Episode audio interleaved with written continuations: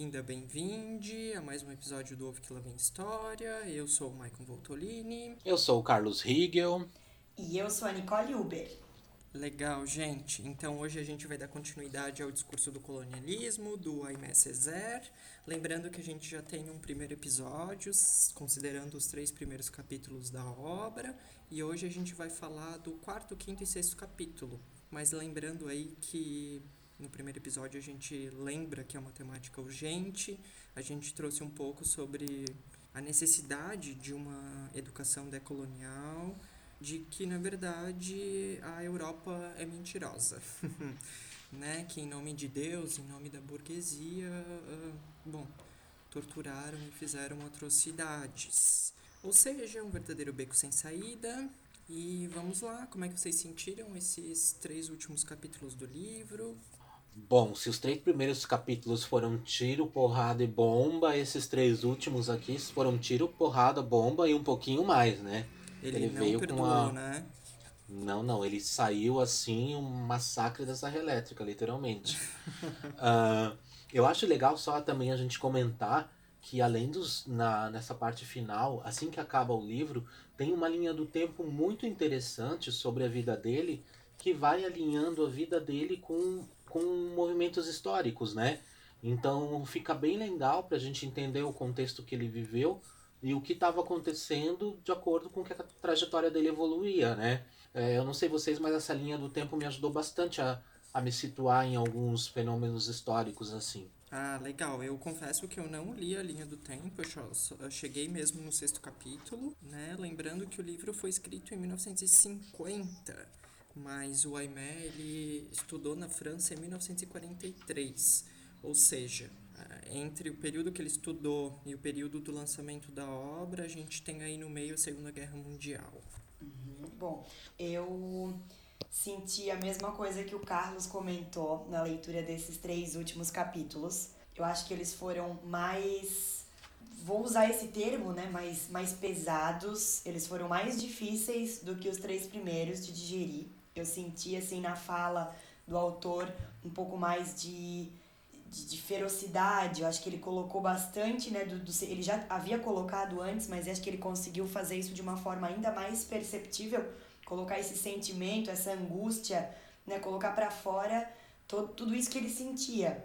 Não queria usar a palavra raiva, né? Porque afinal eu não vou tirar em nenhum momento a razão dele em colocar tudo que ele colocou nessa obra mas a gente sente assim que ele fala com o coração. Então, eu achei que esses três capítulos foram mais, mais difíceis nessa forma. Uhum. É verdade é que ele não perdoa uhum. e e é, é, não sei vocês, mas para mim é um livro assim que vai me convidar a uma releitura vez ou outra, porque é, novamente é uma temática urgente e parece que é um livro que precisa ser relido e ser rediscutido em vários momentos. Sim, eu concordo contigo. E ser, e ser presenteado, né? Eu acho que esse livro aqui é o tipo de livro que a gente compartilha com quem a gente gosta, porque acho que leitura, é, informação é isso, né? A gente vive tanto uma era de tanta informação e às vezes a gente não se preocupa com a formação. Acho que a gente tem que tem meio que uma é, responsabilidade também de compartilhar isso. Mas eu queria começar já provocando vocês, porque eu sou desses também que já começa na, na, na provocação, pensei muito, pensei muito ouvindo vocês falarem, concordo com o que vocês disseram. Uh, se a gente pensar no nome do livro, ele ser um discurso, e a gente pensar no que a gente conhece como um discurso, geralmente quando a gente escuta um discurso, num primeiro momento a pessoa vai vai apresentar suas razões, vai apresentar dados, vai apresentar fatos, que é uma coisa que na verdade ele está fazendo o livro inteiro. Uhum. Mas nessa conclusão, nessa parte final, aí sim ele vai, vai elencar é, o que realmente é, é, incomodou ele, o que realmente ele se sentiu atacado. Eu acho que é uma conclusão de todas essas informações que ele vinha colocando pra gente no, na primeira parte do livro, vamos dizer assim. Quando ele começa o, o, o capítulo 4, ele já joga o seguinte que a gente está falando de todo esse processo de massacre é, que ocorreu durante as colonizações, os exemplos que ele citou antes, e ele coloca que, na verdade, a culpa não é só do, do, do governo, do Estado. é, vai desde essas estruturas mais altas do poder, mas ele também coloca os acadêmicos, os jornalistas, uhum. os metafísicos, os teólogos, enfim, ele vai citando várias classes é, que ajudam a, a. Aliás, que ajudam ou que prejudicam, aí depende do lado que a gente está avaliando, uhum. mas a manter esses processos de, de massacre. O que, que vocês pensam sobre isso, assim? É curioso, né, como ele levanta a questão de que a mídia, por exemplo, perpetua essa lógica, né? Mesmo que se diz contra, é, ao noticiar qualquer coisa, acaba abrindo mão de revelar diversas verdades, né? Encobrindo outras, enfim. É, é, não sei se eu posso afirmar que em benefício próprio, né, com interesses é, monetários, é bom, a gente sabe que sim, mas eu acho que essa é a questão que ele quer levantar, assim, ele está incomodado com isso, ele é, afirma com todas as letras de que essa galera ajuda a perpetuar isso. É, é isso que eu sinto, assim, né? É curioso porque ao longo do livro, nos primeiros capítulos, ele fala dos, dos, dos teólogos, dos filósofos, né? De, de sociólogos, padres, bispos, toda essa galera que é, é tida como os conhecedores da humanidade mas aqui ele entra numa outra vinheta. Né? Ele diz assim: bom, mas não é só essa galera aí, não. É, jornalistas também fazem isso. É, se, se isentam, ajudam, encobrem. Né? Eu acho que essa, é isso que ele está querendo dizer. Eu concordo contigo, Michael, e acho até interessante tu citasse no começo que o livro foi escrito em 1950, né? Vamos analisar como é que é a, a questão da, do negro, da pessoa negra hoje, né? Qual é a visibilidade que essas pessoas têm dentro dos meios sociais, dentro de posições, né, de prestígio, enfim. Tu falasse da questão dos jornalistas e de eles perpetuarem isso, né, no, no sentido de que de que não, não é só o clero, não são só só as pessoas assim, né, os, os escritores, os literários, enfim, o que encabeçavam essas ideias, né, que pensavam dessa forma. Eu acho que tanto tempo se passou e as coisas continuam ainda, né, né, seguindo. É só a gente analisar manchetes de grandes jornais, que às vezes tratam de forma diferente o, o cidadão uh, quando ele, é, ele faz parte da burguesia, da, da classe média alta, da classe alta, enfim, e quando ele faz parte né, da, de uma classe mais baixa, quando ele é negro, né, com, com terminologias, com, com palavras específicas, meio que como, a, a meu ver, aqui, né, uma opinião minha, meio que como se fosse colocando cada um em seu lugar, entre muitas aspas, é claro, né? Não, tô dizendo que o lugar, que o negro pertence a um lugar e o branco a outro, não é isso, mas acho que é assim que, que a sociedade ainda enxerga muitas coisas. Uhum.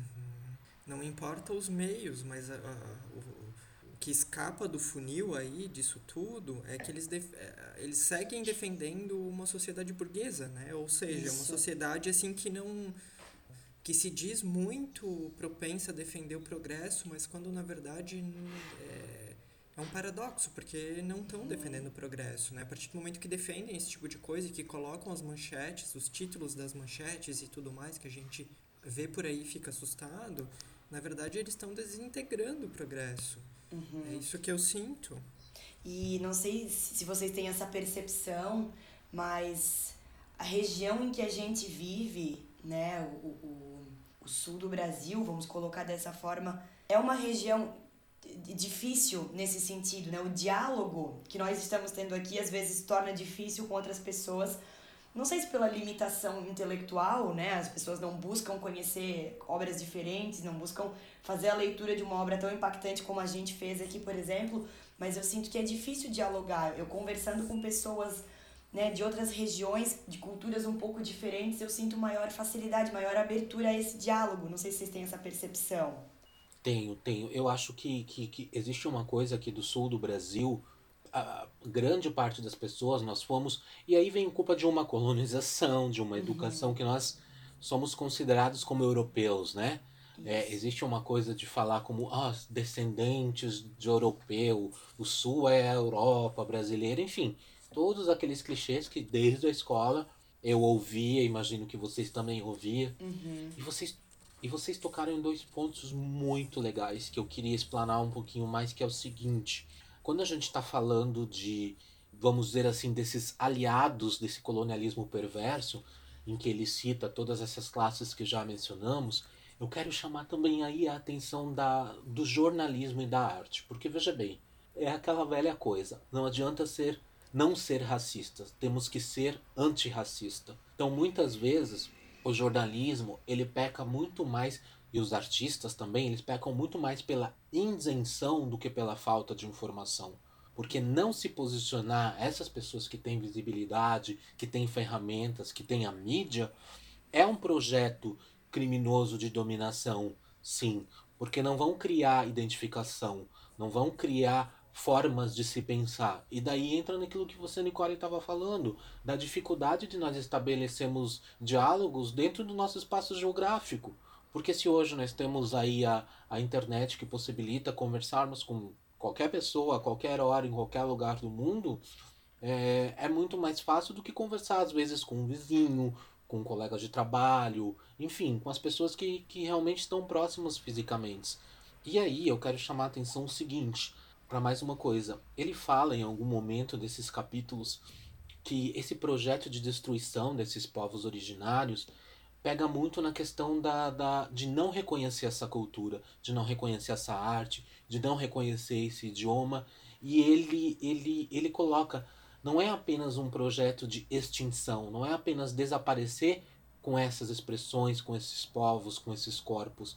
Antes disso, tem que se desonrar, tem que se desumanizar, porque daí torna-se esse processo de desaparecimento mais rápido, mais fácil, porque você não vai sentir falta daquilo que você não reconhece como humano. Uhum. E na verdade, uhum tirando isso, você está tirando a humanidade das pessoas, né? Uhum. Isso que tu estava falando aqui da nossa região, sabe, Carlos? Eu lembrei que tem algum momento aqui do livro que o Aimé toca nesse ponto, né? Ele diz mais ou menos que é o Ocidente que faz a etnografia, né? O uhum. estudo descritivo dos povos né? E, e daí me, me, me soa assim uma certa prepotência do pessoal aqui do sul, né? majoritariamente falando, porque a gente sabe que em outros estados do Brasil a coisa é um pouco diferente, assim, diferente no sentido assim, é um pouco melhor, né? Se é que vocês me entendem. É, uhum. é, é, doido porque aqui no sul a, o pessoal acha que pode descrever os outros, né? É, entende o que eu quero dizer? Assim, é, é, é, é uma prepotência muito babaca, se for pensar, né? Que não deixa de ser um resquício dessa coisa europeia. Né? Exatamente que o Aimetra... isso. Uhum. Por favor, Nicole. Perdão, Michael, porque quando falasse que é um resquício de, dessa colonização, eu percebo, ou talvez percebia, isso em mim. Eu sou de, né, sou de, de descendência majoritariamente alemã, né, pela, por grande parte da minha família, todos vieram literalmente no mesmo barco, né? Aqui para para Santa Catarina, enfim, tenho orgulho dessa minha descendência, né? Minha família é, é uma família de classe trabalhadora, todos sempre muito trabalhadores, esforçados, conquistaram as suas terras, as suas coisas, mas ao mesmo tempo acho que cabe a gente, e, e a minha geração acho que é a primeira que está percebendo isso, né? De que nós somos brasileiros e que por mais que nós tenhamos uma descendência, que nós tenhamos orgulho dela, nós somos um povo daqui, nós somos, nós somos parte dessa mistura. Então, queria fazer essa colocação para não perder o, o fio da meada. Mas aí é que tá, eu acho que para muita gente, assim, é mais bacana ser descendente de europeu, entendeu? E daí uhum. fica nessa coisa e não sai nunca, né? Confesso que eu já fui essa pessoa. Já fui essa pessoa que torcia pra Alemanha na Copa do Mundo, gente. Assim, né, eu, eu faço. Não, no falo, falo hoje com a consciência de quem parou pra, pra, pra refletir e para chegar à conclusão de que não, né? Tenho orgulho da minha origem, da, da minha família, da minha descendência, mas eu, Nicole, sou brasileira e tenho que ter orgulho do, do meu país, né? Apesar de que ultimamente está tá sendo difícil. difícil. Mas tem que ter orgulho do meu país, tem que trabalhar para o futuro melhor dele, né? Mas eu, eu confesso que... que eu nunca torci pra Alemanha, mas pra Argentina na Copa América eu torci. eu acho que é importante a gente reconhecer em nós resquícios disso, sabe? Eu queria tocar nesse ponto. Eu sei que é muito delicado e muito difícil que a gente reconheça, uhum. mas eu acho que é uhum. importante que a gente reconheça. Eu acho muito bonito o teu, o teu movimento agora, assim, sabe, Nicole? Porque a gente tá no meio disso, né? Eu acho que a grande sacada aqui é é, de a gente reconhecer que a gente não teve uma educação decolonial, Sim. né? Mas é, reconhecer também que a gente é descendente de europeu e tal, mas também reconhecer que a gente não compactua com isso, né? Que talvez um dia já compactuamos, mas que não compactu compactuamos mais. É aquela, aquela história que, que dizem que o autoconhecimento, ele não é bonitinho, ele não é perfeitinho como a gente vê na internet, né? O autoconhecimento, a autocrítica, ela é dolorosa. E eu acho que Uhum. reconhecer isso faz parte dessa autocrítica, né? Eu acho também que tem uma coisa legal nisso que vocês estão falando, com a questão que eu estava falando do apagamento. Nós não sabemos, por exemplo, aqui na nossa região, eu vejo que é muito idealizado como, ai, nossa, Santa Catarina foi colonizada pelos europeus, tá, tá, tá, tá, tá, tá. Nós não falamos, por exemplo, da presença negra, Uhum. né? Aqui, recentemente, na, na minha cidade, até, até saiu um livro sobre a, a, a- da comunidade negra aqui em Jaraguá, como foi, é, onde eles se instalaram, as contribuições dele para o município. E isso é apagado na nossa história, justamente para ser mais fácil de desaparecer, para a gente achar que, que nós não temos ligação com esse, com esse passado do Brasil, com essa história da escravidão, da a herança da escravidão. Isso nos atinge sim. Eu acho que, é, a, como a Nicole falou, é, é difícil, dói esse, esse autoconhecimento, porque a gente começa a criar uma consciência crítica e não só reproduzir discurso, e é necessário a gente ir atrás, pesquisar, se informar para ver que, que é, tivemos participação sim, que, que é, essa educação que nós, nós, nós tivemos não está muito longe de ser o ideal, para talvez as próximas gerações poderem terem debates mais amplos e mais inclusivos, né? Uhum. Sim, eu, é uma confissão aqui agora para vocês. Eu, o meu interesse nesse livro, né? Eu acho que a gente comentou um pouquinho sobre isso no primeiro episódio. É porque eu descobri recentemente, assim, na verdade há algum tempo, que eu tive um, avô- um avô extremamente racista. né, e ele enchia a boca para dizer nos almoços de família e tudo mais o quanto ele era racista. E isso para mim sempre foi muito agressivo, né? Porque é, nem, ninguém dizia nada, ficava um silêncio brutal na mesa do almoço, enfim, né? E, era, e eu me refiro assim a grande família, sabe? Avô, avó, tios e todo mundo. E ninguém falava nada. Né? E daí eu lembrei aqui de um trecho do, do livro que o, desses capítulos que a gente se propôs a trabalhar, que o Aimee diz assim, o racismo ele silencia a simpatia, né? Porque a gente não se coloca na possibilidade de descobrir o outro. Que consequentemente vai ser diferente de nós e que bom, né? Eu acho interessante porque eu eu nunca parei para conversar ou discutir sobre isso com a minha grande família, mas eu acredito que, a, que as opiniões e que as colocações seriam semelhantes à tua, né? Ah, acho bem complicado. Eu confesso que eu tenho um, um. Problema, mas uma certa dificuldade, às vezes, em tocar nesses tópicos por, por insegurança, às vezes, medo de não saber argumentar, medo de, de ser mal interpretada, de ser mal entendida, ou até de gerar, assim, um, um desconforto. Mas são assuntos interessantes de, de, de se tratar. Mas o que me incomoda realmente é quando eu ouço amigos, colegas, pessoas né, da, da minha geração, que já é uma geração que deveria ser mais informada, que deveria estar mais aberta, né, tudo isso reproduzindo comentários racistas ou até né, preconceituosos de outras formas. Isso é algo assim que, que me dói na alma. Já ouvi comentários de pessoas que, que eu estimo, que eu estimava muito, e que eu fiquei remoendo, assim, porque eu não esperava, sabe? É, eu acho bem complicado. É, isso que tu tá falando, Nicole, me faz pensar, bom, é, eu venho, eu tenho, eu tenho dois, dois é, lados na minha família, né? A, minha, a família da minha mãe é o que a gente fala que é de origem alemã, né?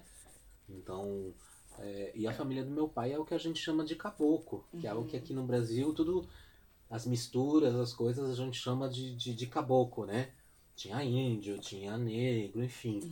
E, e, e, e quando eu terminei a, a, a leitura desse livro, eh, também terminei no final de semana a releitura desses capítulos, a primeira coisa que, questionamento que me veio foi essa questão de como esse projeto de massacre, que a gente né, tem que lembrar que não foi uma colonização, deu certo.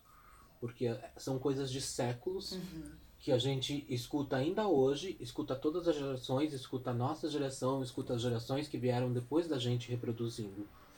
Como esse apelo, como esse esse, essa está tão enraizado, né, na cultura, na educação, nos hábitos, que é uma das únicas coisas seculares que vinga parece que são os preconceitos, o racismo, a xenofobia, enfim, tudo aquilo de, de ruim que o ser humano tem é o que é o que persiste através das, das eras, né?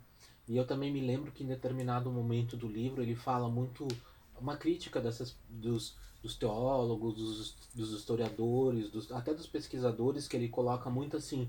Às vezes as pessoas pensam muito em não nessas palavras, mas eu entendi assim que ele quis dizer pensam muito nesses tópicos de respeito à dignidade, de no discurso bonito. Como é que uma pessoa sem comida, sem acesso, que sofre esses tipos de, de discriminação desde cedo, como é que vai, vai ter uma dignidade? Como é que nós vamos respeitar algo que não existe, que não é que não é permitido essa pessoa, que não é nem dado, eu acho que não é uma coisa que dá, eu acho que não é permitido por uma estrutura de poder. Né? Isso me faz pensar assim e lançar a pergunta para vocês, né? Vocês concordam que o que ele está dizendo aqui nesses seis capítulos, que sempre foi um projeto burguês? Eu concordo.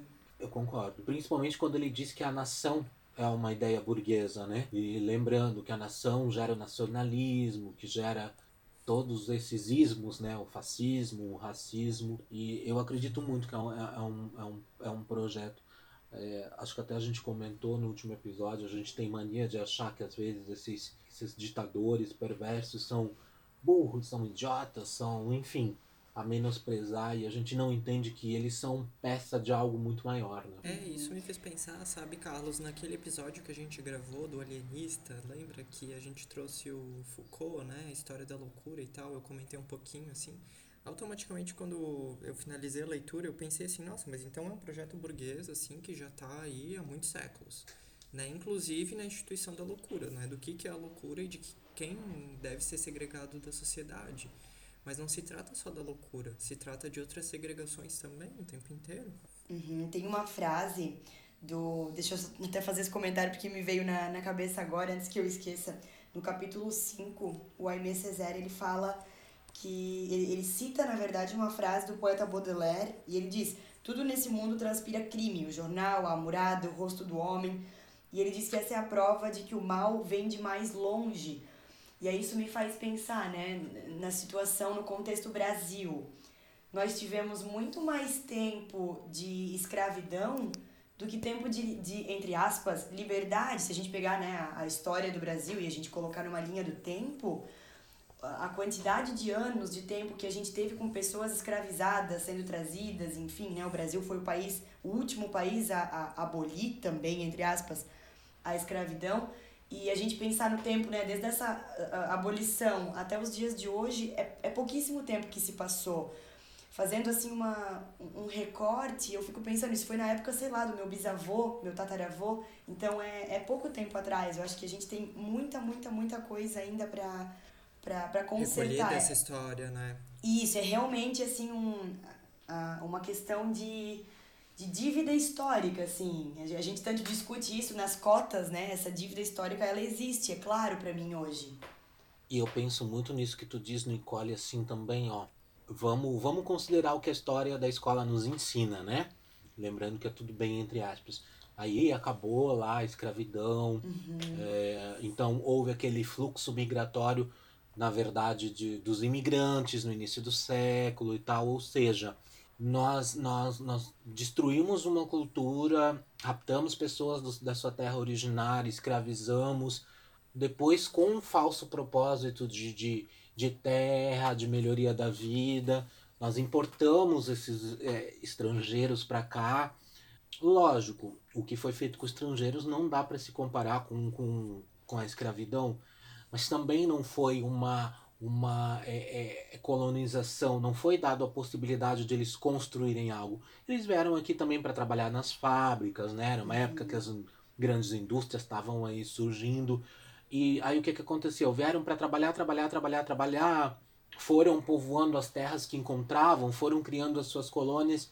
E quando a coisa estava começando a ficar mais ou, men ou menos organizada, ali na metade né, nos anos 40, quase na metade do século, veio a Segunda Guerra, que daí divide novamente, né? Divide aquela coisa da, da, das culturas, das raças, ou seja, é, foram uma sucessão aí de eventos que não fizeram com que, é, com que o Brasil fosse habitado de uma forma a construir uma sociedade, né? Era um lugar de muita produção para se vender para a Europa, de repente houve-se a necessidade de uma mão de obra, trouxe-se os imigrantes, de repente vem aí a guerra, muitos imigrantes não eram bem vistos. Então, assim, tudo aconteceu, a gente falando 40, 50, parece que é muito tempo, mas em, em, em fatos históricos, em construção de um país é muito pouco tempo, né? Uhum. E nesse meio tempo aí foi acontecendo muitas coisas no nosso país. E aí eu fico pensando, nós nunca tivemos realmente um. um a gente está falando tanto nesse projeto perverso, nós não tivemos um projeto de realmente construção de um país, de uma medida de justiça, uhum. de pensar no básico, desde moradia, alimentação, saúde. A gente vem numa sucessão de, de exploração, de crises, de guerras, né? E isso que, tu, isso que tu falou, Carlos, me faz pensar assim, né? A gente estuda que houve a abolição da escravatura e tudo mais, né? Só que a gente aprende que encerrou naquele período, certo? Era essa a mensagem que era transmitida, pelo menos para mim foi. Ah, então tá, uhum. aboliu, encerrou. Só que não. né? Assim, foi assinada uma carta, mas de lá para cá, ok, tiveram pequenos avanços, muito poucos. Abolida em que sentido, né? Num sentido bem simbólico para ainda dar ao, ao, ao, a um branco como, né?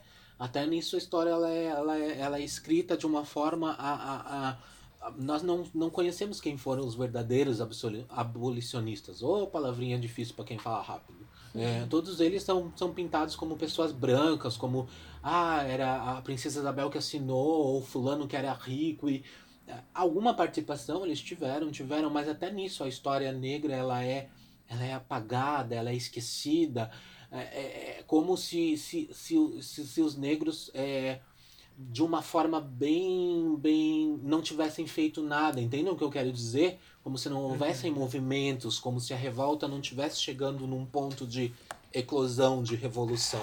Até nisso, quem contou a história, né, é, fez de uma forma como se os brancos fossem os bonzinhos.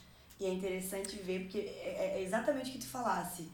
A, a, a história é contada pelo lado que, entre aspas, vence certo? O lado que está por cima, que está né, se sobressaindo no momento. E a gente para para pensar em, que, em quem são esses mártires, a gente raramente vai pensar em uma pessoa negra, né? Quem são as pessoas negras que nós conhecemos nesse meio? Zumbi dos Palmares, que a gente aprende na escola, né? Que eu digo que o povo no geral, né, já ouviu falar. Depois que a gente se aprofunda, acho que a gente vai entrando nesse meio. Mas são pouquíssimos, são pouquíssimos. Isso que vocês estão falando me faz pensar de uma frase aqui do livro que ele diz assim, ó, é um erro capital considerar outras culturas como inferiores às nossas simplesmente porque são diferentes. Acho que aí, é, de forma objetiva, ele concentra muito é, isso que vocês estão dizendo. Eu acho também que, que é muito legal aquele conceito que ele fala do homem, do humanismo, porque até nisso, né? Quem criou esse conceito de homem, de sociedade, do que é humano. Ele desprezou todas as outras culturas, todas as outras manifestações, né? Eu insisto, é, a Europa que criou essa coisa de gênero, a Europa que criou o que é um homem, o que é uma mulher, quais são os papéis sociais. Nós vivemos hoje sobre uma sociedade formada pela, pela antiga Europa. E aí, se vocês me permitirem, eu quero fazer uma, uma, uma colocação com uma pergunta. Um dos grandes, é, uma das grandes coisas que eu gostei que ele colocou aqui nesses capítulos é, foi, digamos assim, como a Europa implodiu, né?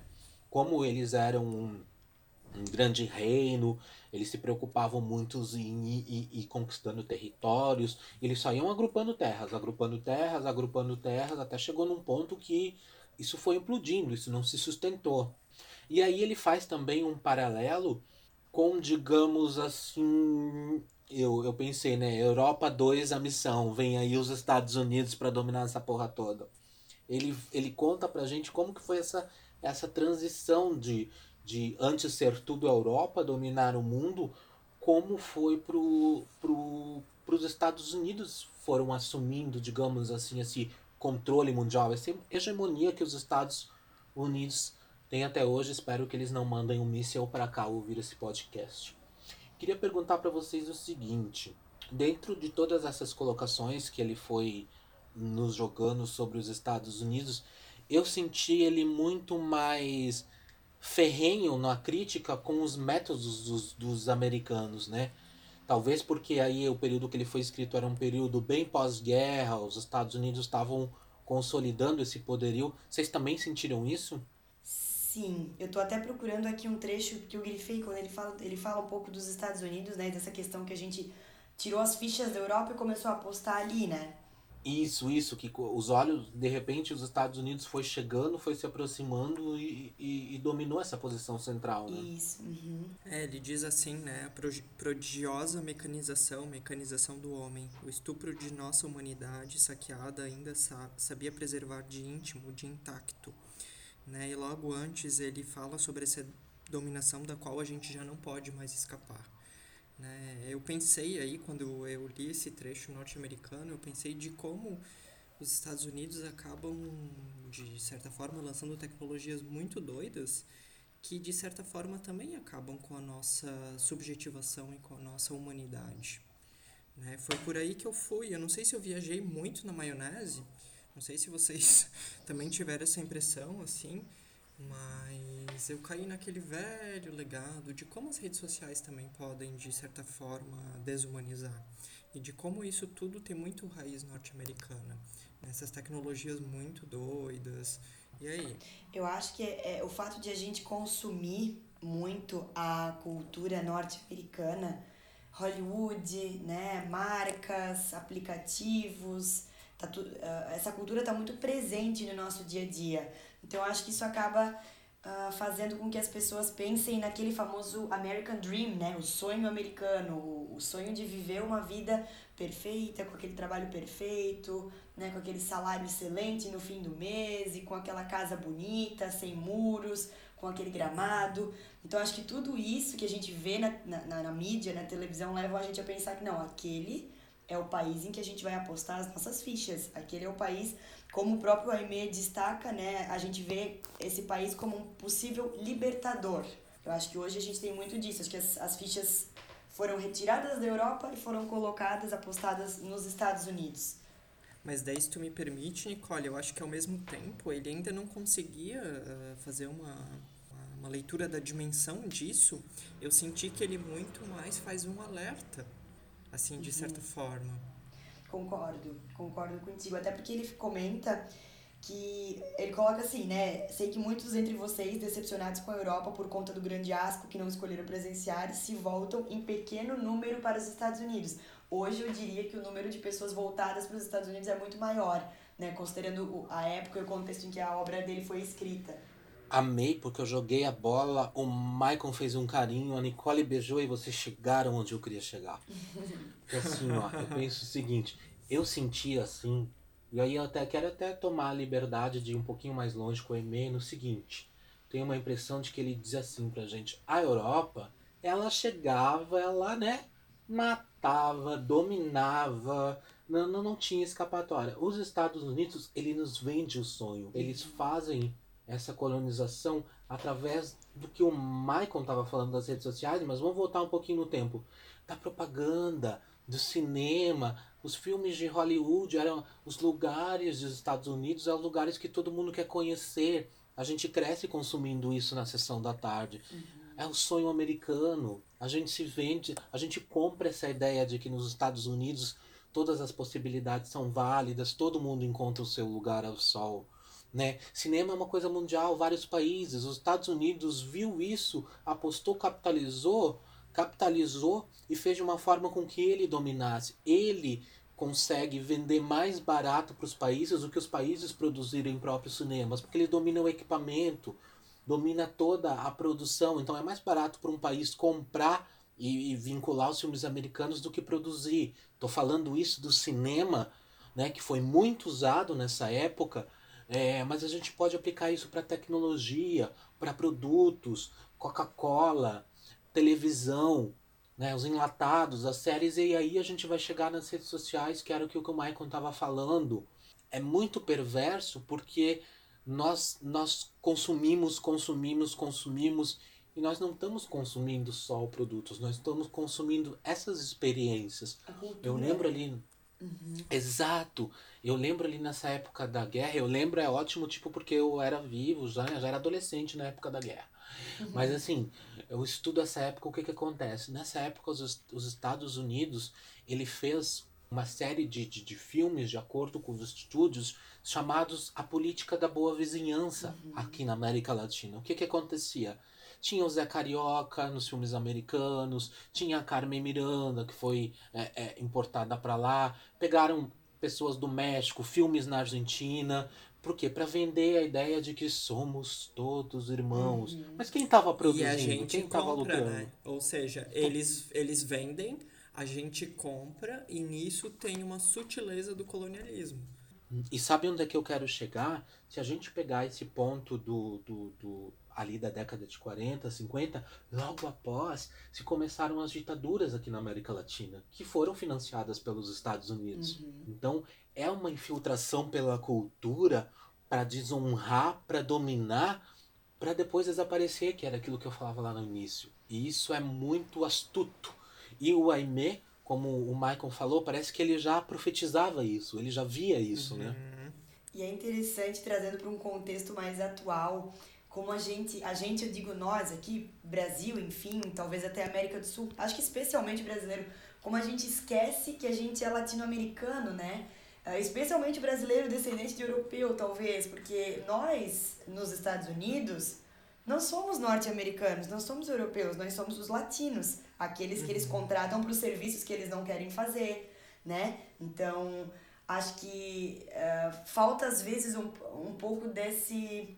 Me fugiu agora a palavra, não é uma autopercepção, é um lugar. Uma consciência de classe, de certa Consciência forma. de classe, perfeito. Era essa expressão que eu estava procurando. Acho que falta às vezes para o povo brasileiro essa noção e essa e a proclamação da nossa própria cultura, né? Afinal, o que é a cultura brasileira? A gente mora num país tão mega, ultra, super cultural, né? Tem tantas culturas diferentes a serem celebradas e a gente quer celebrar a cultura estrangeira. Quando eu falo isso, eu não estou dizendo que a gente não pode fazer festa de Halloween, né, gente? Também não estou querendo ser radical, mas acho que é importante a gente relembrar da cultura brasileira, né? No cinema, na arte, na música.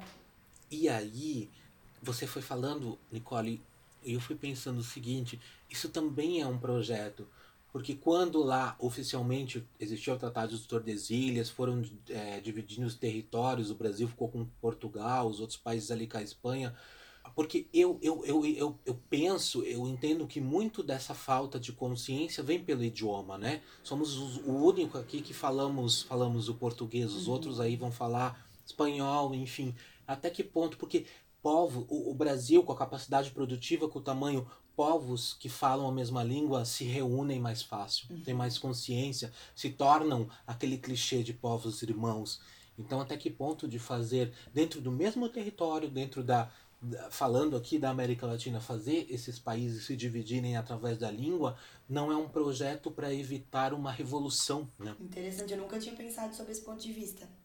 Eu tô achando um pouco teoria da conspiração, confesso, mas ok, tô acompanhando. mas é isso, eu acho que o Aimei aqui ele tá alertando mesmo. E eu acho que é válido o alerta dado o discurso dele tão potente. Nisso tudo que a gente tá falando de, de divisão, de povos, de essa ilustração que abre o capítulo 5 ali, uh, me fez dar um clique de uma coisa muito louca que também ele coloca aqui em outras palavras, que é o seguinte. Vocês já se repararam que, né, a gente sempre se refere Estados Unidos, Itália, França, Argentina, Brasil. E quando a gente vai falar do continente africano, é tudo África? Sim. Né? Uhum. A gente não, não, não, não, a gente identifica todo um continente também por uma cultura, por um povo, por um idioma, sendo que o continente africano é, é, é, né, cada país tem a sua cultura, tem os idiomas, é um continente de muito contraste, que tem desde os dos diamantes lá até as, as, as guerras e a, e a pobreza. Essa ilustração me fez muito pensar isso no que a gente está falando, né? De como a gente também acaba simulando esses conceitos de, de. Porque é diferente, a gente fala a América Latina e o Brasil. E aí entra o que a Nicole falou, a gente também é da América Latina, a gente também é latino. Uhum. E a gente faz isso com a, com a África também, né? Essa ilustração me chamou muito para isso. Confesso que até um, um, bom tempo atrás, antes de, de começar a ler sobre esse assunto e parar para refletir e discutir mais sobre a questão do racismo estrutural, especialmente, na minha cabeça racismo era aquela coisa de ah, ah ofendi uma pessoa, né, falei mal ou enfim, fiz algum comentário relacionando a, a raça dela, a cor da pele, enfim. Mas essa questão de a gente considerar a África, né, enquanto continente como tendo uma única cultura e esquecer que são vários países diferentes, é uma forma de racismo também, né? Então, acho que tirar esse estigma de que racismo é só isso ou só aquilo e refletir sobre o racismo, sobre esse problema como algo estrutural é muito importante, né? Até porque, gente, disso que vocês estão falando, eu lembrei que ele abre o sexto capítulo falando que essa coisa da nacionalidade, da nação, é um fenômeno burguês. Uhum, eu tô com essa página aberta agora. Uhum, esse, esse trecho ali me, me marcou. Uhum. Uhum. Porque daí logo depois ele diz assim, ah, a humanidade é reduzida a monólogo, né? Que, ou seja, não se abre ao diálogo e a percepções mais plurais, né? E daí ele vai e ele entra nessa questão americana, né? Que não deixa de ser uma burguesia escancarada. E eu, eu acho muito interessante quando nesse capítulo ele coloca ali, né? Que o, né, os poderosos estão discutindo e tal, e um, há o questionamento. E o racismo norte-americano? Ah, o racismo europeu nas colônias nos preparou para isso, uhum. né? Ou seja, é uma, é uma continuação, são técnicas de dominação diferentes, como a gente mencionou aqui, seja pela força, seja pela escravidão, seja pelo apagamento de povos e culturas, seja pela propaganda, mas há toda um, um, um, uma progressão nessa, nessa, nessa colonização, nessa dominação, né? O Aime, ele até é, coloca... É, acho... Opa, desculpa, Maicon. Ele até Vai coloca lá, que... Ele até coloca que ah, nós estamos prontos para correr o grande risco Yankee, né? Se referindo aos Estados Unidos e ao, ao, a questão do racismo. Isso no último capítulo. Acho que isso vai, vai muito na mesma linha do que vocês acabaram de citar, do que, do que na verdade o, o Maicon e, e você, Carlos, tinham comentado antes dessa questão de ele estar tá nesse livro nos alertando, né? É, e eu acho também, sabe, pessoal, para ir finalizando assim, eu acho que a grande mensagem que ficou para mim desse livro é que a liberdade, a igualdade, a fraternidade é, deveria ser um direito de todos os povos, né? independente de continente, independente aí de heranças, é, nacionalidades e tudo mais. Essa é a grande mensagem que fica para mim, né? Lembrando que o Aimee era um poeta. Não sei para vocês, querem compartilhar, mas para mim é isso, assim. Eu acho que é um grande alerta aqui de muita coisa. Como eu disse antes, é um livro que ele precisa ser relido e incluir talvez essa linha cronológica que tu comentou antes, Carlos, para tomar mais dimensão mesmo do, desse discurso tão poderoso. Exatamente isso. Esse livro, para mim, é um livro que vai ficar assim. É, é, é, é, como você falou, vai ficar assim na cabeceira para volta e meia tá, tá estudando, tá repensando. É, eu quero te agradecer pelo convite a essa leitura, né? Partiu de você essa indicação, foi muito válida. Quero também já, já começar o nosso encerramento agradecendo a Nicole. Foi um prazer dividir esse espaço. É, foi tão gostoso, foi tão legal abrir a, a porta de casa, né? para você com seus comentários. Então a gente está muito feliz, Nicole, de, de você ter participado. Esperamos aí mais parcerias, mais coisas, porque foi muito bacana. Ah, eu adorei a tua participação, Nicole. Muito obrigado por ter aceito. Muito bom é, dialogar contigo. Tu trouxe um frescor para o nosso projeto. As tuas ideias é, são muito espertas, astutas. Obrigado mesmo por ter aceitado. Gente, eu que tenho que agradecer esse voto de confiança. Eu sempre gostei de podcasts, eu ouço bastante, já acompanhava de vocês também, ouvi que lá vem história. E quando o convite surgiu, eu fiquei assim radiante, eu não, não tive como responder outra coisa que não fosse sim, quero participar. E eu tenho certeza que se não fosse por esse convite, eu não teria feito a leitura dessa obra. É uma obra que eu não conhecia, eu não conhecia o autor. Então, para mim, foi de grande aprendizado. Foi uma leitura difícil, confesso, né, pelo, pelo conteúdo que, que a gente tem que digerir, a gente tem que se colocar no lugar, né, de, de, de, de aluno, na verdade, né, de aprendiz, uhum. o professor, que é o, é o autor dessa obra. E eu fico feliz demais por vocês terem me convidado e me instigado a fazer a leitura de uma obra que está fora né, do que eu normalmente leio. Fico bem feliz com esse convite. Grata demais pela oportunidade de estar aqui conversando com vocês. Lembrando que, que foi, é um voto de confiança, mas é um voto na urna eletrônica, né, gente? Voto impresso não, por favor. Com Ai. certeza. Assino Eu embaixo. queria se, queria, se vocês me permitissem, encerrar esse, esse, esse episódio tão especial. Uh, eu trouxe um poema do Aimee aqui pra, pra gente. Ai, que ótimo! Legal. Então vamos lá. O poema ele se chama Entre Outros Massacres. Essa é uma tradução do Léo Gonçalves. Ele fala o seguinte: Entre outros massacres, com todas as forças, o sol e a lua se entrechocam. As estrelas caem como testemunhas maduríssimas e como um carregamento de ratos acinzentados. Não tema nada, apronta as tuas grossas águas, que tão bem carregam a berma dos espelhos. Puseram barro nos meus olhos. E veja, eu vejo terrivelmente eu vejo de todas as montanhas, de todas as ilhas, não resta mais nada a não ser alguns tocos ruins da impenitente saliva do mar. Então é isso, gente. Muito obrigado para quem acompanhou a nossa jornada até aqui. Lembrando que essa história é a nossa, mas também pode ser a de vocês. Até um próximo episódio.